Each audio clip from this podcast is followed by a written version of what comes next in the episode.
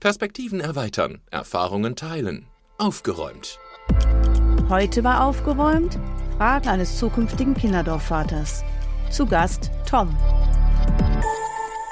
Jo, Tom, wenn du da bist, freue ich mich immer, weil ich dann weiß, du bist immer noch deiner Idee treu geblieben, dass du irgendwann mal Kinderdorfpapa werden möchtest in absehbarer Zeit und immer noch am Ball bist, dich ja kundig zu machen, warum, wie, was mache ich es wirklich? Ja, genau. Ich hatte jetzt äh, auch das letzte Mal schon das Gespräch mit ähm, der Bereichsleitung, äh, also Erziehungsleitung und habe jetzt auch nochmal neue Erkenntnisse gewonnen. Das habe ich ja zusammen mit meiner Freundin jetzt auch gemacht, das Gespräch. Es war ja angebahnt und ja, fand jetzt auch statt und ähm, haben jetzt sogar noch den Folgetermin mit der Einrichtungsleitung im Juni. Also es geht alles in die in die Richtung, um das jetzt auch mal ein bisschen konkreter zu fassen, um die Planungen einfach ein bisschen ja, konkreter zu machen. Genau, aber wie du schon gesagt hast, die, die Pläne sind da und ähm, ja, seit der Ausbildung ist es ja bei mir quasi die Idee, ähm, damals ja bei SOS, ähm, dass ich halt Kindervater werden möchte und ähm, ja, es wurde jetzt mal verfestigt und ja, genau. Und zum Zeitablauf nochmal, du bist jetzt noch im Studium. Ja, richtig. Und hast noch wie lang? Ähm, ja, das ist ein bisschen komplizierter, weil ich gerade mit den ähm, Kursen ein bisschen Probleme habe. Ähm, aber wir hatten jetzt auch tatsächlich bei dem Gespräch schon den, das Jahr zumindest datiert mit dem, äh, also mit 2027. Also wären es jetzt noch ungefähr ja vier Jahre. Ähm, genau. Und das, okay, also in vier Jahren ungefähr denkst du dann, oh ja, hört sich viel an, aber vier Jahre sind auch schnell um. Und ja. da du hier heute sitzt, gehe ich davon aus, du hast wieder neue Fragen mitgebracht, weil du ja immer sehr interessiert dran bist, ähm, wie es bei uns so läuft. Wir haben es jetzt ja seit über 30 Jahren als Kinderdorfeltern hier im Bethanien Kinder- und Jugenddorf gemacht und ähm, etwas in verteilten Rollen. Du willst ja der Kinderdorf Vater sein, der quasi als pädagogische Fachkraft vor Ort ist. Und richtig. wenn ich das richtig habe, und deine Freundin geht dann, vielleicht dann Frau, weiß ich nicht, aber dann außerhalb arbeiten. Genau, sie geht dann extern arbeiten. Richtig. Genau, und bei uns ist es genau andersrum. Wo kann ich dir weiterhelfen? Ja, ähm, also bei dem Gespräch ähm, kam ja auch das dann nochmal zur, äh, zur Sprache. Ähm, also kann ich auch ganz kurz mal so einen kleinen Einblick geben. Ähm, also diese äh, bis 2027 soll äh, quasi ja dieser Weg quasi ja festgelegt sein. Ähm, und da würde im nächsten Jahr halt auch der ähm, Kurs zur Gruppenleitung stattfinden, im besten Fall, und danach halt auch die Supervision, die ja, wenn ich mich richtig erinnere, bei dir nicht äh, drin war. Ähm, und da wird ja dann nochmal geprüft, welche Motivation man hat, ähm, was da ähm, für Vorstellungen sind, dass man sich auch sehr viel mit sich selber auseinandersetzt. Ähm, das wird ja auch bei meiner Freundin dann der Fall sein. Ähm, und da war jetzt auch nochmal meine Überlegung und da habe ich mich halt mit auseinandergesetzt, was so deine Motivation war, warum du als Kinderdorfmutter angefangen hast. Das war ja auch noch mal eine andere Zeit, es waren andere Voraussetzungen, ähm, weil ich bei mir halt super viele Vorteile sehe oder generell, also was heißt bei mir? Generell sehe ich da sehr viele Vorteile als Kinderdorfvater, ähm, auch das private Leben ähm, mit dem Arbeitsleben halt zu vereinigen. Ähm, und da würde mich einfach mal interessieren, was waren deine Motivationen, um das so ein bisschen ähm, ja, zu vergleichen mit, mit meiner Vorstellung und ähm, einfach vielleicht nochmal neue Aspekte, die ich einfach noch nicht so klar habe, wo ich noch nicht so überlegt habe, ähm, ach, das können auch Aspekte sein, die vielleicht dann doch hinderlich sind, weil es ist ja immer noch ein, ein Weg, das ist ja nichts in Stein gemeißelt, sondern das ist äh, meine Vorstellung und da gehören ja auch bei mir wie bei dir halt auch zwei Personen dazu.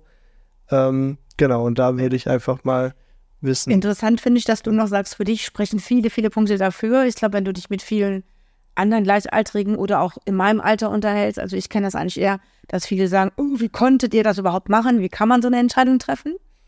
Ähm, aber um jetzt um auf deine Frage zurückzukommen, also Einmal Supervision gab es bei mir auch schon. Ja, okay. Nur nicht so ausgefeilt, wie das heute ist. Es gibt jetzt ja so ein richtiges Programm und Stufenprogramm, ähm, was mit einem Supervisor gemeinsam mit dem Kinderdorf erarbeitet wurde. So strukturiert war es bei mir nicht. Aber dass man sich ein Jahr schon nochmal intensiv mit den Motivationen auseinandergesetzt hat, gab es bei mir auch. Ähm, Ja, Grundmotivation. Also ich möchte mal teilen in zwei Bereiche. Einmal war es wirklich ganz am Anfang, weil ich habe angefangen, das erste Mal ein Pro-Jahr als Kinderdorf Mutter zu machen. Da war ich noch solo, also eine ganz andere mhm. Situation. Und da war so die Motivation einmal, ähm, also ich wollte schon Kinder haben, aber zu der Zeit, ich darf ja sagen, ist über 30 Jahre her, äh, kein Mann. Äh, und hatte man so gedacht, das könnte ich doch super kombinieren. Dann komme ich zu Kindern, ohne dass ich einen Mann brauche. Das war aber ganz, ganz, ganz am Anfang, bevor ich mich ernsthaft damit auseinandergesetzt habe, meine Motivation. Mhm. Aber es war zumindest ein Grund, ähm, sage ich mal, warum ich mich überhaupt für den Erzieherberuf interessiert habe und eben speziell für Kinderdorf-Mütter-Dasein. Ich kannte es damals auch nur vom SOS-Kinderdorf. Ja, dann habe ich halt die Ausbildung gemacht und dann bin ich auch ganz bewusst hier ins Bethanien Kinder- und Jugenddorf gekommen. Ich hatte durch irgendeine Kollegin, die an der gleichen Schule gelernt hat, damals davon gehört, dass es eben auch neben SOS Kinderdörfer noch ein anderes Kinderdorf gibt. Mhm. Zwar halt auch örtlich für uns gut zu erreichen und habe mich dann damals beworben, bin dann als Erzieherin angefangen in einer anderen Kinderdorffamilie, habe dann relativ schnell gesagt, hallo, hallo, ich könnte mir das auch vorstellen als Kinderdorfmutter. Ja, und dann habe ich halt die in Anführungsstrichen wahre Jugendhilfe kennengelernt, habe auch kennengelernt, was sind Schwierigkeiten in der Jugendhilfe, wie läuft sowas überhaupt, ähm, habe Erfahrungen gemacht in Richtung, so wie ich mir das AIV ganz am Anfang vorgestellt habe, wird es wohl nicht sein. Es gibt dann Kinder, die können aus verschiedenen Gründen nicht bei ihren Eltern leben. Ich habe mich da intensiv gar nicht mit auseinandergesetzt, mhm. was das mit den Kindern eigentlich macht sondern ich war so ein bisschen in meiner Friede, Freude, Eierblase. Ich bin dann die neue Mama und dann liebe ich die und dann wird alles cool. Jetzt etwas überspitzt dargestellt. Ja. Da habe ich dann ganz schnell gemerkt, so ist das ja mal doch nicht ganz. Und das war ja auch schon so im Ansatz in der Ausbildung, dass man da doch schon auch mitbekam, dass gerade wenn Kinder in die Jugendhilfe kommen, wenn sie eben nicht bei den leiblichen Eltern aus den verschiedensten Gründen leben können, schon auch ihr Päckchen mitbringen. Mhm. Und im Endeffekt, wenn man so will, und das ist bis heute so für mich auch, das zu respektieren, die kommen ja nicht nur als Einzelperson, sondern die bringen ihre Geschichte, ihre Familie und manchmal auch in Anführungsstrichen Geschwister, manchmal wirklich auch, dass mehrere Kinder aufgenommen werden, aber zumindest emotional in ihrer Persönlichkeit mit. Okay. Das heißt, man trifft nicht nur eine Lebensentscheidung, ein Kind bei sich aufzunehmen, sondern im Prinzip eine ganze Lebensgeschichte mit aufzunehmen. Und von daher finde ich es total gut, dass dieser Bereich des vorher gut gucken, was ist meine Motivation und was kann später in meinem Leben mit den Kindern auch ja mir im Wege sein oder auch zur Hilfe sein. Okay. Also die eigene Motivation spielt eine ganz, ganz große Rolle, auch wie man später erzieht oder auch mit welchen Vorstellungen man rangeht oder Erwartungen auch an die Kinder. Und von daher finde ich es ganz gut, da auch äh, nochmal bewusst so gegenzugleichen, damit einfach auch nicht Erwartungen an die zukünftige Lebensgemeinschaft gestellt werden, die dann nicht befriedigt werden können oder auch nicht bedient werden und man dann, wenn man die Entscheidung getroffen hat, auf einmal irgendwann einen Rückzieher machen muss, weil ich denke schon, wenn man eine solche Entscheidung trifft, zwar vertraglich sind wir überhaupt nicht gebunden, also ich habe die gleichen vertraglichen Bedingungen wie jeder andere Erzieher auch. Aber wenn ich sage, ich will Kindern, die ja schon mal ein Zuhause verloren haben, einen zumindest neuen Lebensort oder Lebensabschnittsgefährten, habe ich es irgendwann mal genannt, sein, dann sollte ich das schon auch mit einer ja, reifen Überlegung machen. So ein bisschen wie, wenn, wenn ich heirate oder sage, ich lebe mit einem Lebenspartner zusammen, mache ich mir ja vorher auch schon so ein paar Gedanken, wie verbindlich soll das Ganze sein und äh, wege das auch ab. Und ich denke, das haben die Kinder auch verdient, wenn sie denn dann zu dir kommen, dass man vorher schon auch gut guckt, ist das jetzt auch was, was tragen kann als ja. Fundament. Ja, das ist ja wahrscheinlich, also für die Kinder ja auch ziemlich schwierig und auch für einen selbst, wenn man mit der Motivation halt rangeht, ich möchte das auf jeden Fall machen ähm, und dann aber Zweifel daran hat, dann wird man es ja am besten se sein lassen, weil einem selber ist nicht geholfen, wenn man es auf Biegen und Brechen machen möchte, beziehungsweise den Kindern ja auch nicht, wenn es dann einfach nicht läuft oder wenn es dann wieder aus, äh, quasi aufgelöst werden muss. Ähm, das, das will man ja wahrscheinlich dann auch ähm, einfach vermeiden. Deswegen ist ja diese Motivationsüberprüfung, sich dem, damit wirklich auseinandersetzen, ernsthaft, ähm, also einfach so enorm wichtig wahrscheinlich. Also um das dann zu, zu prüfen. Ja, weil es ist einfach noch mal ein Stückchen mehr. Wenn ich als Erzieher, ja. ist klar, in der stationären Jugendhilfe bin ich für acht Stunden, neun Stunden im Schichtdienst vielleicht mal 24 am Stück, dann habe ich aber auch wieder frei. Ich habe halt ein Privatleben. Ja. Und das ist schon so, dass ich sage, ich kann nicht mehr unterscheiden im Alltag, wann bin ich dienstlich unterwegs oder auf Arbeit und wann bin ich privat unterwegs. Ich sage dann schon mal ganz lustig, ähm, wenn die Leute fragen, ja, wann bist du denn was? Also man kann beides sehen. Ich kann entweder sagen, ich habe den Traumjob, weil ich habe 24 Stunden Freizeit und bin privat da, oder ich habe den Horrorjob, weil ich 24 Stunden dienstlich bin. Hm. Ähm, es ist vermischt. Und das ist ja schon auch etwas, wo man halt auch gut gucken muss. Das geht ja vielleicht noch, wenn ich jetzt mal so an, in Anführungsstrichen, normale Pflegefamilien oder so denke, weil man dann ein oder zwei Kinder nimmt oder SPL gibt es ja auch, mhm. Die ein oder zwei Kinder bei sich aufnehmen und dann im Prinzip die Kinder in ein fertiges System aufgenommen werden. Bei der Kinderdorffamilie ist es ja schon auch anders, auch von der Struktur her. Ähm, du hast eine alleinstehende Mutter oder einen alleinstehenden Herrn oder Vater dann und äh, oder eben wie in deinem Fall dann äh, idealerweise ein Ehepaar oder ein, ein Paar, die im Prinzip ihr Leben mit den Kindern teilen. Das ist ja genau das, was es so den Unterschied macht. Da gibt es dann nicht mehr, das ist privat, das ist nicht privat, sondern wir teilen unser Privates mit den Kindern. Und äh, das macht halt einen riesen Unterschied. Und das macht auch von der ähm, Anlage. Ich biete nicht nur Beziehung an, weil ich glaube, Erziehung ohne Beziehung meiner Meinung nach geht eh nicht, auch mhm. nicht im Schichtdienst. Aber das ist halt das Stückchen weiter. Und wenn ich ein Bindungsangebot mache und es wird Kinder geben, die das Bindungsangebot nur zum gewissen Rahmen eingehen können, aber eben ein Stück weit schon und dann auch nutzen. Und dann muss ich es wieder brechen, weil es dann doch nicht passt. Finde ich halt schade. Man kann das nicht verhindern und ich glaube, man sollte auch nicht vor lauter Angst und Sorge dann gar nichts machen, oder wenn du gerade sagst, wenn noch Zweifel sind, also ein paar Zweifel habe ich bis heute und ich mache es mhm. jetzt über 30 Jahre und dann gibt es immer wieder Situationen, wo ich dran zweifle, was mache ich hier eigentlich und ist das überhaupt richtig oder tut es denen gut? Aber man sollte halt schon vorher so ein paar Sachen und Eckpfeiler für sich rausfinden. Und es ist auch generell gut, wenn man sich selber ganz gut kennt, versteht man auch manche Sachen, die in der Erziehung passieren. Ja, also du hast ja auch gerade das äh, fertige ähm, System oder also das ja das System quasi, was äh, die Kinder da aufnimmt, angesprochen.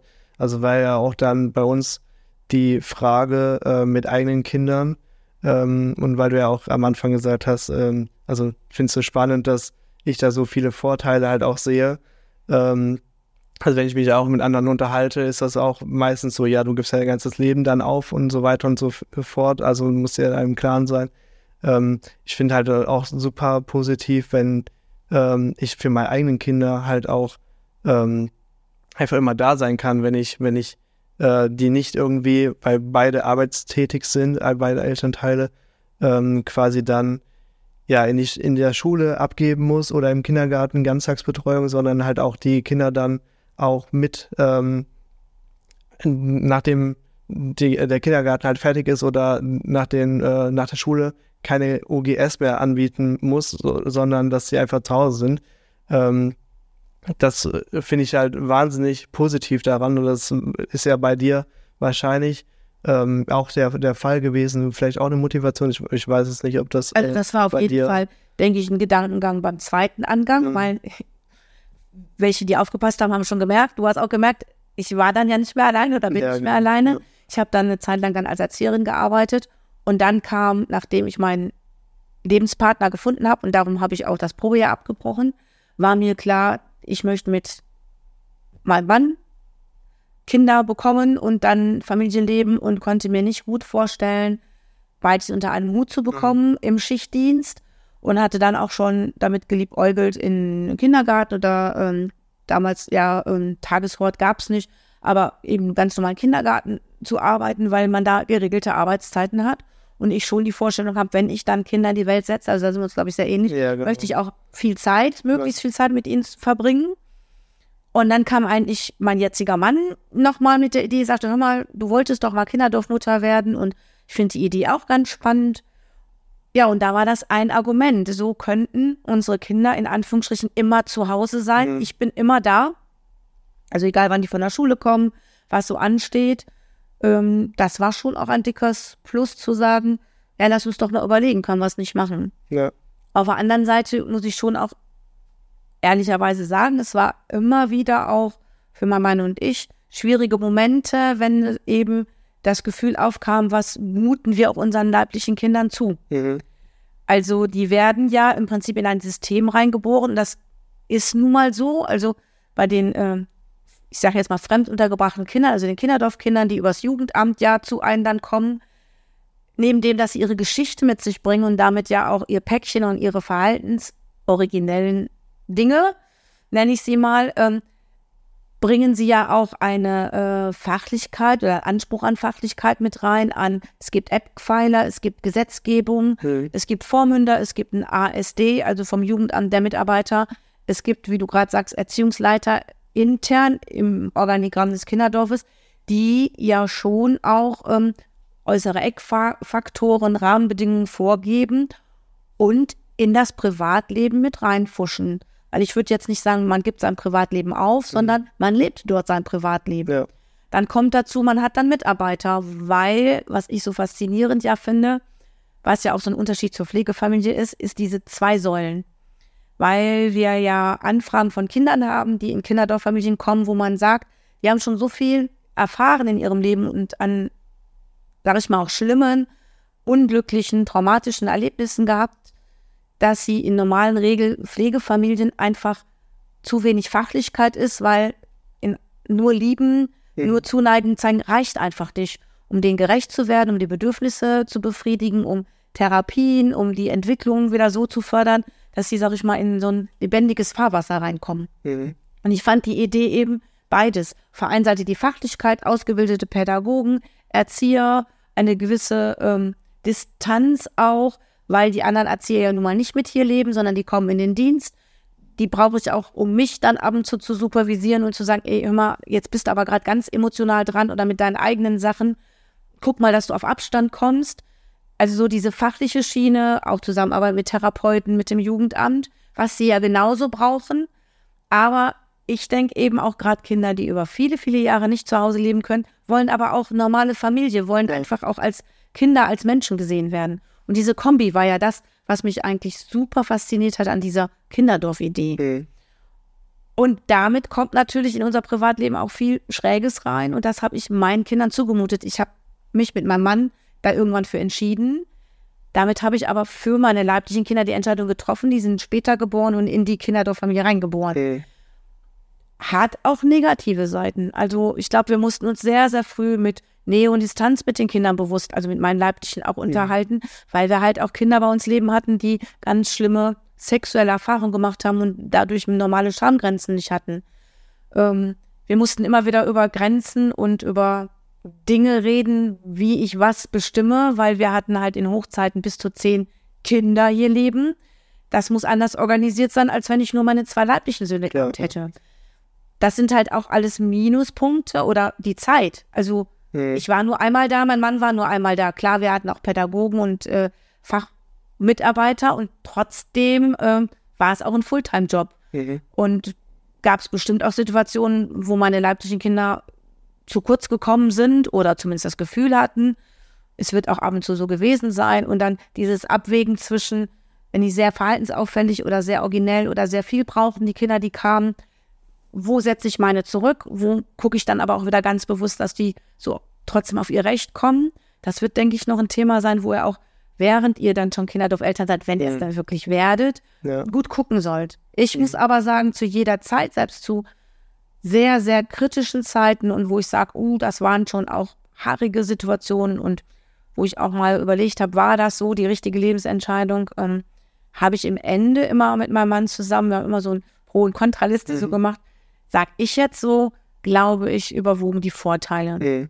Wir sind immer da. Teilweise war es ja auch gut, auch Fachpersonal zu haben, die mal bei meinen Kindern mitgeguckt haben und mir mal den einen oder anderen Tipp gegeben haben. Und im Miteinander haben wir es, glaube ich, auch immer ganz gut so eine Waage zwischen, da sind wir jetzt auch einfach eure Eltern mhm. und nicht Fachmenschen und Fachpädagogen. Ja, und ab und zu mussten sie uns dann halt auch als Fachleute, also zumindest mich, mein Mann ja weniger, ertragen ich glaube, den hat es nicht geschadet, hoffe ich mal. So richtig wissen würden was, wenn ich die mal einlade zum Podcast, wie die ja. das so sehen. Aber ich habe das Gefühl, dass da die Waage ganz gut gelungen ist. Hattet ihr, Hattet ihr denn dann auch irgendwelche Extrazeiten mit euren Kindern? Also das war jetzt bei uns auch irgendwie so die Vorstellung, dass wir dann denken, wir könnten halt unseren, also wir planen ja auch eigene Kinder zu haben, ähm, auch dann in der Kinderfamilie logischerweise. Ähm, und wir hatten uns überlegt, also Gedanken gemacht dazu, ob man ähm, das nochmal spezieller macht, also nicht im Kontext, okay, wir, wir wollen jetzt unsere Kinder irgendwie vor den anderen Kindern, sage ich jetzt mal, stellen. Also das darf ja auf keinen Fall passieren. Aber dass man ja trotzdem irgendwie gemeinsame Zeiten einräumt, weil es ja dann doch nochmal leibliche Kinder sind und ähm, die anderen Kinder, die aufgenommen werden, die haben ja auch ihre Eltern vielleicht noch, ähm, also ist ja überwiegend der, der Fall. Es ist ja nicht mehr, wie das früher das Konzept mit den weisen Kindern eigentlich mal gestartet ist. Ähm, denn die haben ja auch ihre Zeiten mit ihren ähm, Eltern und ähm, dass man da quasi auch schaut, dass man Einzelzeiten auch mit den Kindern hat oder würdest du sagen, das ist schwierig zu, also umzusetzen oder dass da irgendwie Konkurrenzkampf oder sowas, also hausgemacht dann ist letztendlich. Also ja, also ich glaube, da gibt es keine einfache Antwort drauf. Nee. Ich kann ja nur ein bisschen, bisschen versuchen, aus meiner Erfahrung zu berichten. Wir hatten ja erst fünf, ich nenne es jetzt mal Pflegekinder oder fremduntergebrachte Kinder. Und in meiner Vorstellung, also wir sind ja dann als Ehepaar angefangen und wir waren super glücklich mit unseren fünf. Und ähm, ich konnte mir damals nicht vorstellen, dass man Kinder mehr lieben kann, als ich diese fünf Kiddies geliebt habe. Mhm. Habe dann ja mein erstes leibliches Kind zur Welt gebracht und habe dann festgestellt, emotional, es ist was total anderes. Mhm. Anderes. Also, das ist schon ein schönes Wort. Es war nicht besser, es war nicht intensiver. Ich kann nicht sagen, ich habe die anderen dann weniger geliebt. Ich habe einfach gespürt, es ist was anderes. Mhm. Und ich muss ehrlich gestehen, beim ersten habe ich mir das erst nicht zugestanden weil ich auch eher die Vorstellung hatte und ganz große Angst davor hatte, ich will jetzt nicht mein leibliches Kind vorziehen. Es muss alles gleich sein. Ich will den Pflegekindern jetzt nicht irgendwie Eifersucht vorleben oder ähnliches. Hatte ich auch ein bisschen Angst vor. Wie wird das? Und äh, ich habe gelernt von einem der Kitties, die damals da waren. Ich glaube, die war damals zehn oder höchstens elf. Und äh, war eins meiner ersten Kinder, auch die wir aufgenommen haben, war also dann gute zweieinhalb Jahre schon bei uns. Und wie ich dann eben in Umständen war, saßen wir dann, ich weiß das noch wie heute, im Wohnzimmer und sie strich dann über meinen Babybauch. Ich habe die auch sehr daran teilhaben lassen und die freuten sich auch alle auf ihr neues Geschwisterchen. Mhm. Also das war für die schon, der wird schon von uns allen Geschwisterkind sein. Ähm, und sie fragte dann, ja, wie ist das denn? Wirst du den denn dann mehr lieben als mich? Mhm. Und ich weiß, dass ich innerlich so fast verkrampft bin, weil ich habe die ganze Zeit ja Angst vor dieser Frage gehabt und war ja auch genau meins, wo ich immer so verunsichert war. Und habe dann kurz innegehalten und habe dann zu ihr gesagt, die hatte also auch Kontakt auch mit ihren leiblichen Eltern und habe dann ihr so zwei Sachen mitgegeben und ich glaube, das habe ich auch so ziemlich so eingehalten und so war es auch. Ich habe gesagt, es wird bestimmt anders sein, aber so wie ich dich jetzt mag, werde ich dich danach auch noch mögen. Also dir geht nichts verloren. Und es wird einfach anders sein. Das heißt ja nicht besser oder schlechter. Mhm und habe dann so gesagt, bei dir ist es ja auch so, die Mama liebst du ja auch anders wie mich und trotzdem haben wir eine gute Beziehung. Und das war was, da konnte ich super was mit anfangen. Mhm. Weil es ist einfach so, das war ja auch eine Erfahrung, die ich machen muss, egal in Anführungsstrichen, wie toll ich als Kinderdorfmutter bin und ich war bei weitem nicht immer toll, äh, die leiblichen Eltern sind unersetzlich. Das ist eine Beziehung oder ein, ein Urdingen, da kann ich nicht dran, ich wollte aber auch nie dran. Es ist auch so, ich habe mich nie Mama nennen lassen. Wenn überhaupt, reden die heute schon mal auch über, ich bin die Pflegemutter. Hm. Aber dann, wenn sie über mich reden, direkt ansprechen, tun mich mit meinem Vornamen. Hm. Und ich glaube, das ist auch gar nicht schlecht so, weil ich habe auch immer Kinder bekommen, die schon ein gewisses Alter hatten, also keine Säuglinge oder so. Weil damit wertschätze ich auch deren Herkunft. Ja. Und das konnte sie begreifen, weil die Kinder lieben ihre Mamas und Papas auf eine andere Ebene, einfach anders. Und damit nehme ich eine Wertung raus. Und das hat mir dann später geholfen, genau das nämlich einzuführen, was wir am Anfang eben nicht gemacht haben. Ich wollte ja, dass alles gleich war. Und irgendwann habe ich die Erkenntnis getroffen, ich kann doch meine leiblichen Kinder nicht dafür in Anführungsstrichen bezahlen lassen oder bestrafen oder denen etwas vorenthalten, nur weil die Kinder, die bei mir leben, leider ja in Familien reingeboren sind, wo sie leider nicht leben können. Und das ist ja ein Verlust, das ist wie ein kleines Trauma, das auf, egal aus welchen Gründen das so ist, ist es dramatisch. Es ist ein Drama, dass ein Kind nicht bei den leiblichen Eltern groß werden kann. Aber das kann ich ja nicht dafür meinen antun. Und denen dann zu vermitteln, schon auch, es ist was anderes und wir haben eine exklusive Beziehung und ihr habt einfach mehr Sicherheit, weil ich als Mama bleibe eure Mama ein Leben lang und ich würde euch nie im Stich lassen. Bis hin zu den Situationen, die Kinder haben ja schon dann auch irgendwann mitbekommen. Manchmal ist es ja schon so, dass entweder aus verschiedenen Gründen ein Kind zurückgeführt werden kann, mhm. wo es dann auch noch gut ist, wo kann ich, wo ich es dann auch noch emotional sogar mittragen kann. Es gab aber auch immer mal wieder Situationen, wo aufgrund von einer Richterentscheidung oder einer Jugendamtsentscheidung, wo man dann mehr oder weniger hinterstand, Kinder zurückgeführt werden, wieder zu ihren leiblichen Eltern. Und wo dann Abschied anstand. Und das würde ja bei meinen leiblichen Kindern dann auch Ängste machen. Müssten die irgendwann hier auch gehen. Bis hin, dass wir leider auch, zum Glück nicht so oft, aber die Situation auch kennen, dass äh, Kinder, Jugendlichen, die bei uns ja aufgenommen worden sind, die ich begleiten wollte, denen ich zu Hause geben wollte, es aber nur passend war auf Zeit. Mhm. Weil manchmal schon, wenn die dann pubertär werden, älter werden, sich rausstellt, das Angebot Kinderdorffamilie reicht dann doch nicht aus, um deren ähm, ja, Geschichten und Dramen und ähm, Befindlichkeiten und Therapiebedarf zu decken oder dieses Bindungsangebot zu eng ist, sodass man sich dann doch auch nochmal trennen musste, um zu gucken, dass sie in der Jugendhilfe anders stationär begleitet werden. Zum Glück nicht so oft, aber ist auch vorgekommen und dadurch habe ich eigentlich begriffen, nein, ich muss meinen leiblichen Kindern einfach eine andere Sicherheit geben. Mhm. Und dann haben wir eben eingeführt, dass wir ähm, eine Woche im Jahr mit meinen zwei leiblichen Kindern gefahren sind und es ganz klar war, nur mit denen. Mhm. Und klar gab es mal Eifersüchteleien in dem Rahmen, dass die anderen gerne mitgefahren wären. Aber ich habe auch die Erfahrung gemacht, es war immer offen und die durften es auch immer sagen. Und ich habe gesagt, ja, ist auch schade. Aber genauso ne, haben die dann auch Sachen mit ihren leiblichen Eltern gemacht.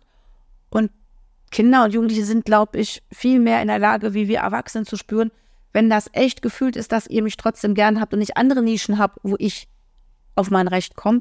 Die haben das immer sehr gut toleriert. Viel, viel besser, als ich befürchtet habe. Mhm. Also wenn ich so vergleiche mal mit anderen Gruppen, wo ich auch viel Kontakt habe mit der Jugendhilfe, haben die manchmal viel mehr Probleme mit Eifersüchteleien der Jugendhilfe, Kinder untereinander und Palaver, als wir hatten. Also es war auch bei uns, es gab auch immer mal Phasen, wo schlimm war mit Eifersucht oder zwei Kiddies gar nicht miteinander klarkamen. Aber es war nicht unbedingt fixiert auf meine leiblichen Söhne. Ja, das ist ja dann auch einfach die Kommunikation, die da einfach zentral ist. Also das wirklich offen und transparent auch zu machen.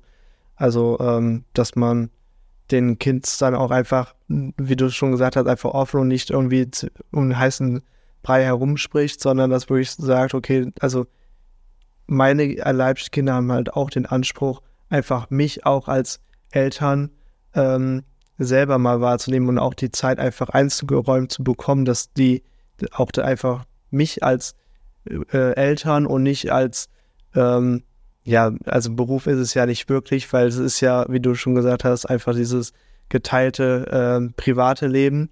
Aber trotzdem ist ja auch ein Stück weit verhält man sich, also denke ich mal, ähm, auch noch ein bisschen anders in diesem Kontext von der Jugendhilfe.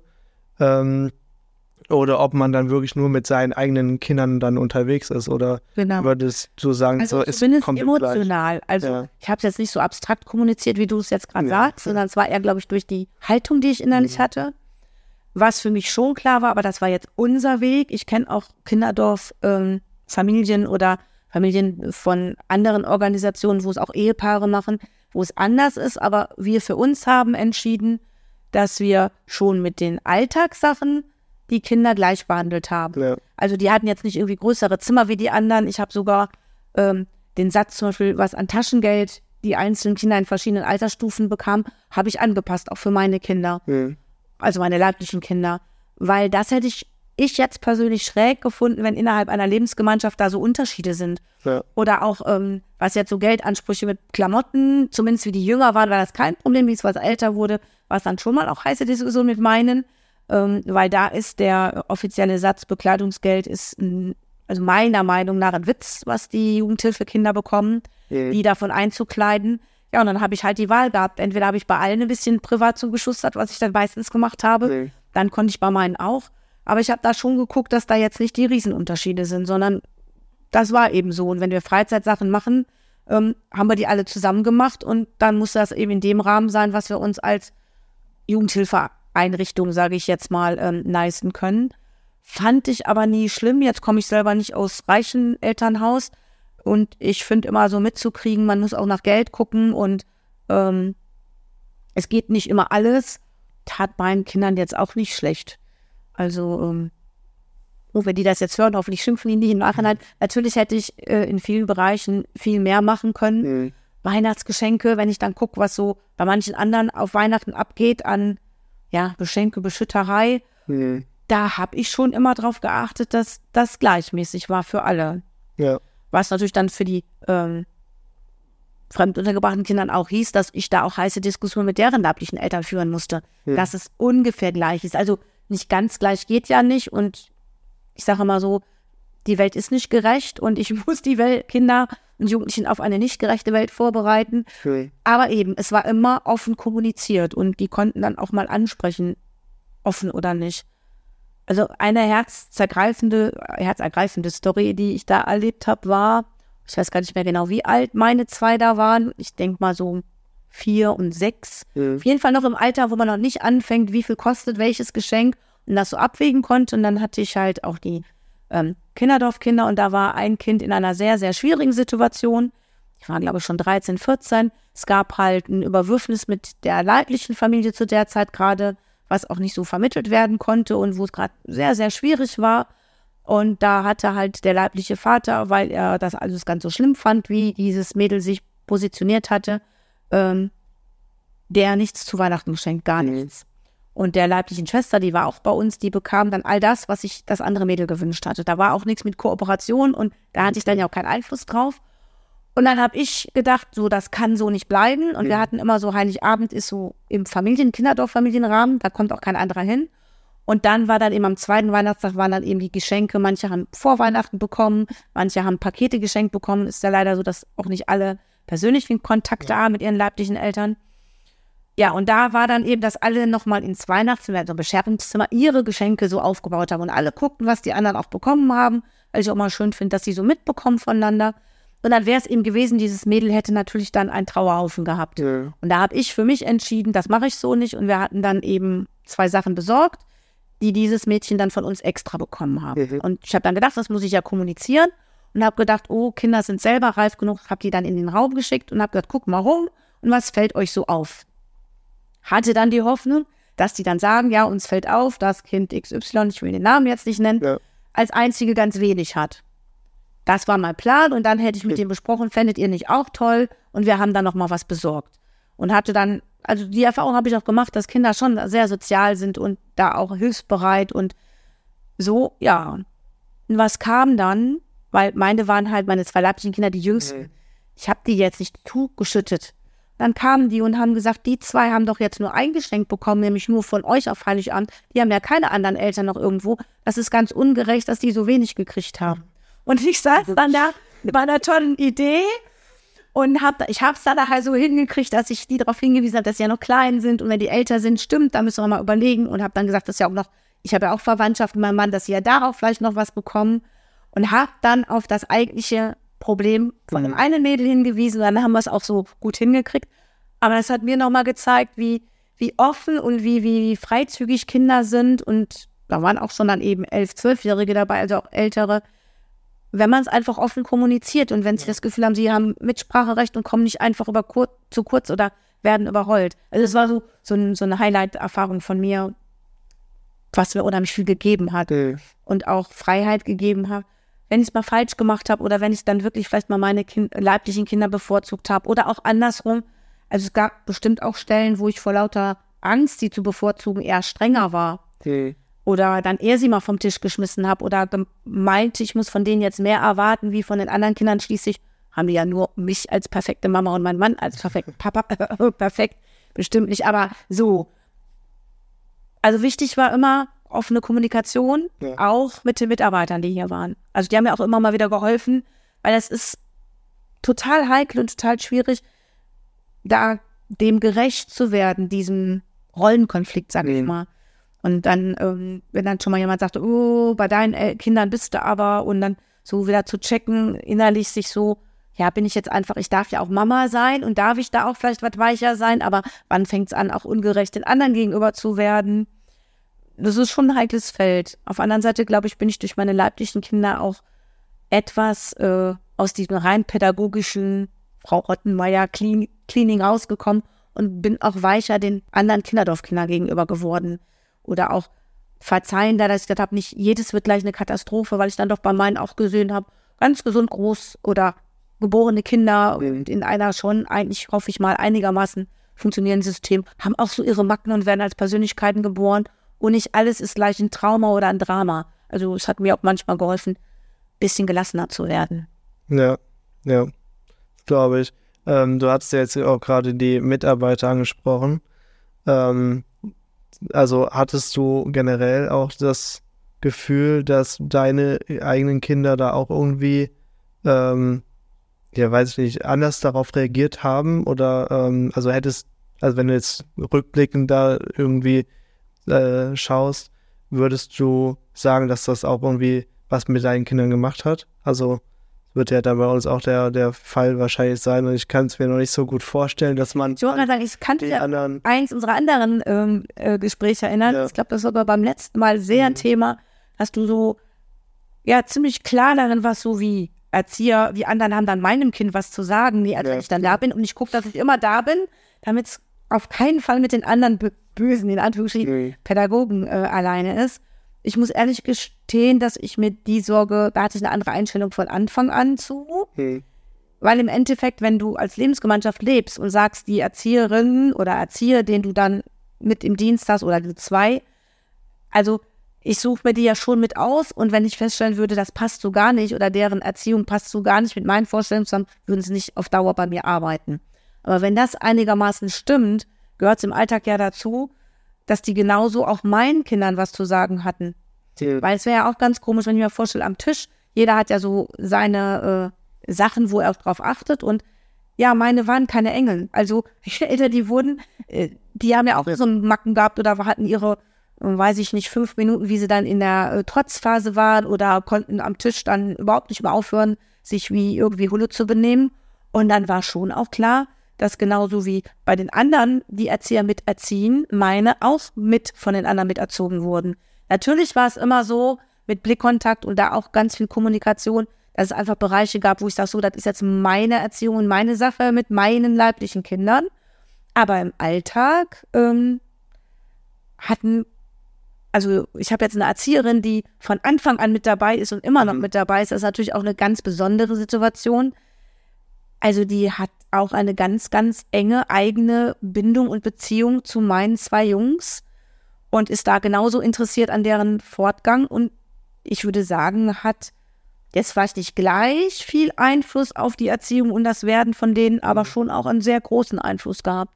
Also manche habe ich dann ja schon lustig jetzt so, die sind jetzt beide erwachsen, also 21 und 24, aber zwischendrin, wo ich dann immer so ähnlich wie Ehepaare das ja machen, mein Kind, wenn es gerade was gut macht und ist ja dein Kind, wenn es was schief macht, habe ich mit der dann auch manchmal so aus Spaß gemacht, habe gesagt, ja, das kann nur dein Einfluss gewesen sein, wenn dann was so lief, was nicht so toll war.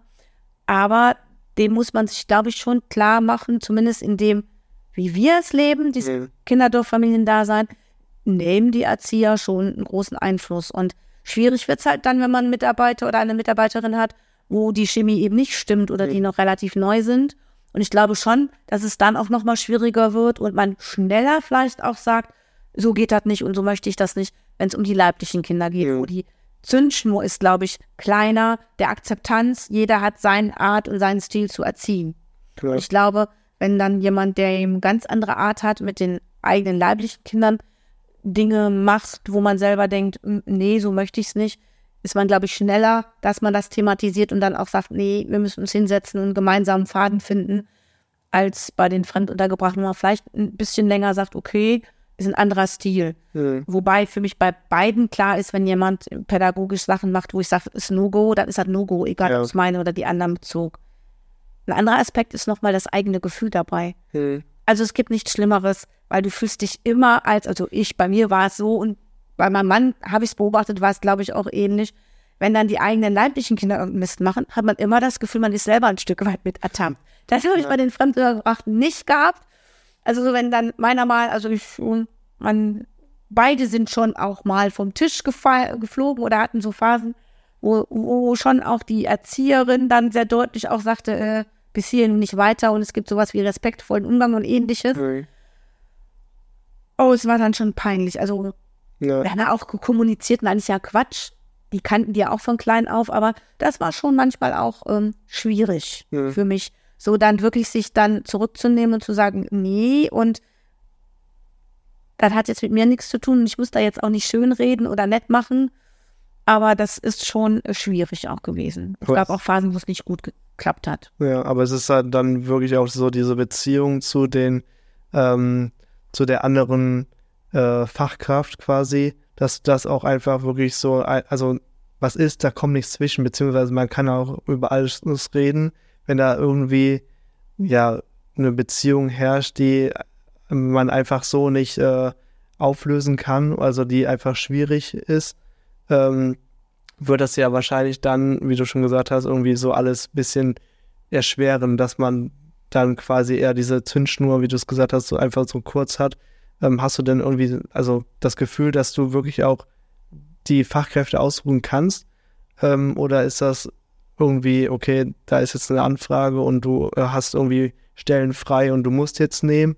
Ähm, also die und die Person. Was gerade ein ganz, ganz heikles Thema zu einem etwas späten Zeitpunkt auf. Ja. Vielleicht können wir wirklich uns das auch nochmal äh, intensivieren und mhm. äh, äh, neu verbalisieren, weil das ist wirklich, wo ich sage, ich habe Glück. In der Zeit, wo ich als Kinderdorfmutter anfing, hatten wir wirklich jahrelang, eigentlich noch bis vor fünf, sechs Jahren, den Luxus, ich sage es wirklich Luxus, wir konnten aus Stapel von Bewerbungen aussuchen. Mhm. Und wenn ich dann nach vorne gemeldet habe, ja, die hat jetzt hospitiert, die hat jetzt zwei, drei Wochen gearbeitet und man merkt einfach, und das glaube ich, ist schon nochmal in einem viel größeren Maße notwendig, wie in einer Schichtdienstgruppe, weil mhm. ich lebe da. Die kriegen mein Leben mit, die kriegen auch mal mit, wenn ich mit meinem Mann Klatsch habe und ähnliches und meine dunkelsten Seiten der dunkelsten Seiten und äh, das ist einfach so. Aber da konnte ich auswählen und da war auch kein Drama, wenn man mal dann sagte, die passt jetzt nicht oder mhm. der passt nicht. Man sucht ein neues. Und das ist das, wo ich jetzt auch ein Stück weit, auch warum ich den Podcast mitmache, um neugierig zu machen auf diese Lebensform und auch auf die, den Erzieherberuf, um diese Lebensform eben auch weiterleben zu können mit mhm. Fachpersonal. Dass dieser Fachkräftemangel, der ja, ich sag mal, vor fünf Jahren schon deutlich wurde und uns seit anderthalb Jahren dermaßen um die Ohren fliegt, ist das eben nicht mehr so möglich. Mhm. Und ähm, jetzt muss ich Kinderdorf hochhalten, die akzeptieren das noch voll und ganz und versuchen uns auch darin unter zu unterstützen. Also die Kinderdorf Mütter beziehungsweise Ehepaare, dass wir die große Freiheit noch haben. Ich musste auch keine großen Gründe angeben, sondern die auch sagen, die Chemie muss stimmen und es muss passig sein. Dafür ist zu viel Privatleben mit drin, aber denen sind auch die Hände gebunden, weil wir haben so wenig Bewerbungen, dass ich natürlich zehnmal jetzt überlege, wenn ich bei einer Mitarbeiterin oder Mitarbeiter sage, es passt nicht. Ja. Und damit natürlich, weil auf der anderen Seite, um gute Arbeit zu leisten, um den Kindern oder bei mir sind es jetzt ja Jugendliche, den Weg gut bereiten zu können, um das auch schaffen zu können und eben genug auch Zeit für die einzelnen Kinder und Jugendlichen zu haben, brauche ich aber Fachpersonal. Wie gesagt, ich habe jetzt das super Glück, ich habe meine rechte Hand, ähm, meine Erzieherin, die seit äh, 30 Jahren meine rechte und rechte und linke Hand, sage ich manchmal. Also mein Mann steht hinter mir und ist meine emotionale Stütze, aber eben fachlich ähm, mein Gegenüber ist wenn ich das nicht hätte, sehe es echt schwierig aus. Und ich sehe jetzt mal in deine Zukunft. Hm. Das würde ich euch wünschen und das ist meiner Meinung nach fast mit einer Voraussetzung, dass es gut klappen kann, dass das gelingt, trotz Fachkräftemangel, den Gegenpart zu finden, der ein super Händchen dafür hat, wann muss ich mich auch zurückziehen und wann ist da Privatleben, also auch mhm. die und deiner Freundin dann dran war ja bei mir mit ich und mein Mann. Wo, wo sind, wo laufen jetzt auch Sachen? Da geht es um Familie und da bin ich als Erzieherin ein Stück außen vor oder nebenher, ja. aber nicht mittendrin. Das ist schon eine Kunst und da bin ich bis heute sehr, sehr dankbar drüber, dass meine Kollegen das so toll hingekriegt haben über all die Jahre und ich auch immer zwischendurch dann zweite Erzieher dabei hatten. Also wie wir mit neun Kindern hier waren, hatte ich äh, in Hochzeiten sogar drei Erzieher dabei, weil ja. wir teilweise auch intensivst traumatisierte Kinder dabei hatten oder Jugendliche, dass das immer so gelungen ist und ich, wenn es nicht passte, relativ schnell neue Kräfte gefunden habe. Das wird, glaube ich, in Zukunft mit das Schwierigste werden, damit das äh, deine Wünsche und Träume auch klappen. Ja. In einem großen Kinderdorfsystem. Ich meine, es gibt viele Alternativen, SPL, Pflege, Familien, Fachpflegestellen, wo man da nicht von abhängig ist, weil man weniger Kinder nimmt und dann sagt, wir machen es eben alleine. Mhm. Aber wenn wir jetzt bei dem Kinderdorfmodell bleiben, wo eben diese zwei Säulen sind, was ich immer noch sehr ideal finde, gerade für Kinder, die engen Kontakt noch zu den leiblichen Familien haben, trotzdem aber, wo abzusehen ist, über viele, viele Jahre, meist bis zum Erwachsenenleben, eben nicht in dem System groß werden können, wo sie drin geboren sind, ist das, finde ich, schon eine ziemlich ideale Kiste. Ja. Aber das wird schwierig. Also da wird ein großer Augenmerk für dich äh, oder Herausforderung sein. Ja, das, das glaube ich, das mir wurde auch bei dem Gespräch gesagt äh, mit der Erziehungsleitung, dass äh, auch die Bewerbungen gerade in der Kinder- und Familie ähm, ausbleiben. Also wenn dann bewerben sich äh, Be Bewerber, Bewerberinnen halt auch vor allem auf Schichtdienstgruppen oder Kita, aber Kinder oder Familie, das Konzept an sich, da bewirbt sich keiner aktiv drauf, wurde mir zumindest so gesagt. Ja, also die Erfahrung mache ich auch. Ich glaube, einmal liegt es bestimmt auch daran, dass dieses Konzept einfach sehr wenig bekannt ist. Zum anderen, ähm, ich kann schon ein Stück weit verstehen, weil im Endeffekt vom Organigramm her, jetzt mal weg von der Friede, Freude, Familienkuchen, Familiengeschichte, sind wir die Vorgesetzten. Also ich bin die Gruppenleitung. Bei uns heißt es dann Familienleitung, aber in der Funktion wenn wir jetzt von der Beziehung Bindung mal weggehen, sondern vom rein, wie der Ablauf ist, hm. habe ich die Funktion und die Aufgaben einer Gruppenleitung. Wer hat schon gerne jeden Tag seinen Chef in Anführungsstrichen dabei? Also es ist, glaube ich, schon so ein bisschen die Angst davor, darf ich denn dann mich auch noch ausprobieren? Wie weit bin ich als Pädagoge denn dann auch noch gefragt? Oder mhm. darf ich auch noch in Kontakt mit den Kindern kommen? Wie ist da Bindung und und das ist natürlich in den Schichtdienstgruppen viel klarer geregelt. Man hat seine Bezugskinder, man kann da auch viel mitmachen. Man äh, ist allein im Dienst, hat eine ganz andere Verantwortung. Ich glaube aber, dass manche Sachen einfach auch auf Vorurteilen oder Befürchtungen beruhen, mhm. weil, also jetzt sind wir auslaufende Kinderdorffamilie, ich habe nur noch Jugendliche, 15 aufwärts.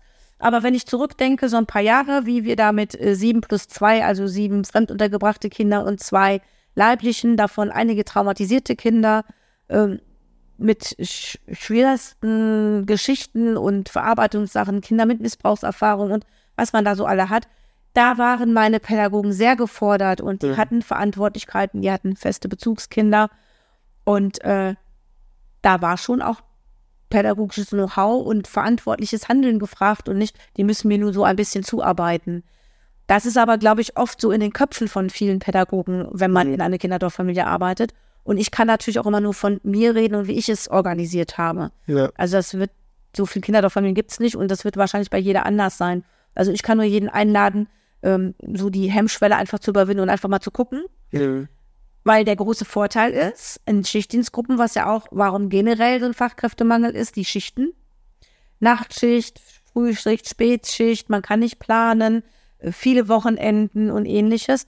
Das ist in der Kinderdorffamilie viel, viel strukturierter, mhm. weil wir im Prinzip Nachtdienste nur brauchen, wenn wir mal noch nicht Urlaub machen. Also wir machen auch Urlaub. Ich habe 30 Tage wie jeder Arbeitnehmer Urlaub. Die nehme ich auch, weil es total wichtig, mhm. psychische Gesundheit im Hinterblick zu haben, dass man noch das auch gut machen kann für die Kinder. Und da ist es auch wichtig, mal Auszeiten zu nehmen und auch Zeiten als Paar. Und in der Zeit übernachten halt bei uns auch die Pädagogen und machen dann im Prinzip für meist ein oder zwei Wochen Schichtbetrieb, Schichtdienst. Aber ansonsten sind die Arbeitszeiten bei uns viel, viel, viel geregelter. Also ich mache jetzt mal gerade Werbung für Kinderdorffamilien, für dich ja. auf jeden Fall ja. für die Zukunft. Brauche ich, ja. Das sind Pädagogen da vielleicht auch so ihre Hemmschwelle überwinden, ja. weil ich glaube, es kann auch total bereichernd sein, bei uns zu arbeiten. Aber ich äh, mit Blick auf die Uhr und dass ja. gleich jetzt hier hungrige Jugendliche kommen, Tom, denen ich äh, was zu essen kochen muss, sonst kriege ich nämlich auf der ganz simplen Ebene des Hungers einen auf den Deckel. Gleich geht's weiter mit dem Podcast. Ich habe einen Instagram-Account, wo ihr mir gerne Fragen stellen könnt. Und vielleicht bequatschen wir diese dann demnächst hier bei Aufgeräumt. Sucht einfach nach Aufgeräumt-Podcast. Ich freue mich auf euch. Aber jetzt erstmal viel Spaß mit dem Rest der Folge. Ich würde sagen, danke für Danke das Gespräch auch. und äh, vielleicht noch mal hier in diesem Haus. Sehr, sehr gerne, sehr gerne. Ja. Ich komme ja sehr gerne zu dir. Mich. Ich habe dich auch gerne zugesucht. Es ist immer spannend, noch mal so selber zu überlegen, wie war das denn alles so. Ja. ja. Alles klar. Dankeschön.